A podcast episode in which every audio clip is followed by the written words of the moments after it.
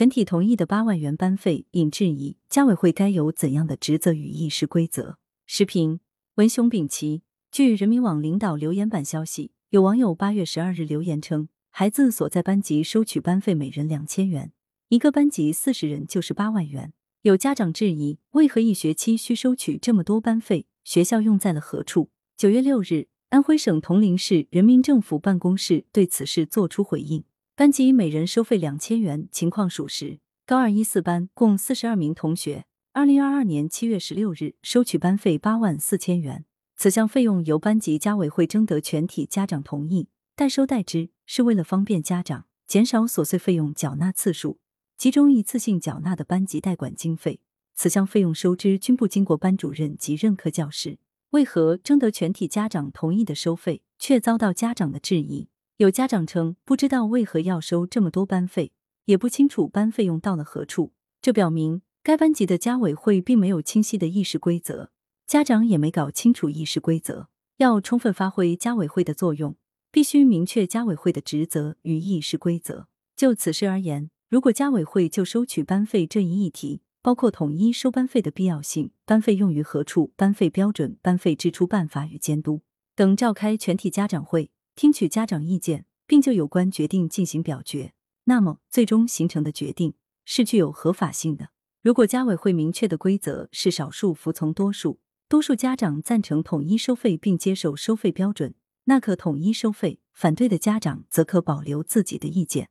由于代收班费是服务项目，因此服务可面向赞成统一收费的家长，不愿意接受此项服务的家长可以选择不接受。所以。收每个学生两千元班费，并不是问题的关键，关键在于家委会是否针对收班费，按照事先确定的议事程序规则进行讨论，并投票表决。从有家长质疑收费标准与费用支出看，家委会可能没有经过上述的议事程序与规则。由于没有这样的议事程序与规则，家委会的决定难免会遭遇质疑，这也会影响到家委会作用的更好发挥。家委会要履职尽责。首先要明确家委会的职责范围，可参与哪些事务。总体而言，学校事务分为教育事务和非教育事务。教育事务包括课程教学、布置作业、学生评价、教师评价等，这应由教师委员会负责；非教育事务包括校服采购、食堂卫生、校园安全等，则应由家委会参与管理与监督。如校服采购，我国教育部门就明确应由家委会决定是否购买校服，确定校服的价格。充分代表家长意见的家委会，可维护学生的合法权益。家委会在进行管理监督时，还必须搞清楚法律底线。有的决定家委会是无权做出的，如班上有同学有自闭症，其他家长投票要求这名同学转学，这是侵犯这名同学的受教育权，这样的决定是无效的。再如，家委会就给教师送礼向家长收费，这也属于违规行为，因为教师收礼是被教师行为准则禁止的。也就是说，家委会在讨论事关学生权益的议题时，必须审查合法性。对于事关学生利益的收费事项，家委会的管理普遍采取票决制，即少数服从多数。具体又分两种情形：一是涉及全校全年级学生统一管理的事项，如校服购买，家委会组织全体家长投票，多数家长接受某一款式价格，确定这一款式价格后。其他反对的家长，哪怕有意见，也必须接受。当然，家委会要针对少数贫困家庭做出互助与救济安排。如果有家长质疑收费，家委会可以拿出公开透明的议事程序、决策过程回应质疑。二是涉及为学生服务事项，如代收购买教材、教辅材料、学习用具等费用，出于方便学生、家长购买、集中购买、有议价优势等考虑，家委会推出这类代收代买服务。是服务家长的行为，要给所有家长一本透明账。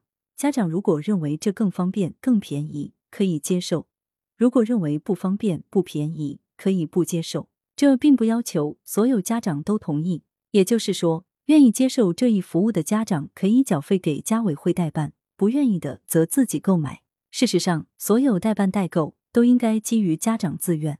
家长委员会在进行管理与服务时，要搞清楚自己的职责。明确具体事项的性质。对于服务性代购，要尊重不接受这一服务的家长的意愿，否则服务就变质了。家长也要根据事项的性质，对涉及集体管理的决定，要尊重多数人意见，对不愿意接受的服务，则可自主选择不接受。建设家委会是建设现代学校制度的重要内容。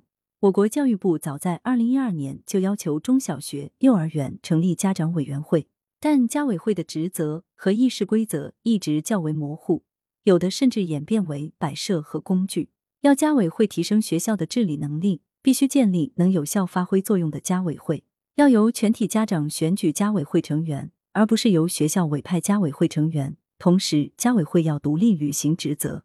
并经全体家长讨论，形成清晰的意识程序与规则，这有利于家委会更好的参与学校办学管理监督，并服务全体家长。作者是知名教育学者。来源：羊城晚报羊城派。图片：科技生活快报。责编：付明图，孙子清。校对：朱晓明。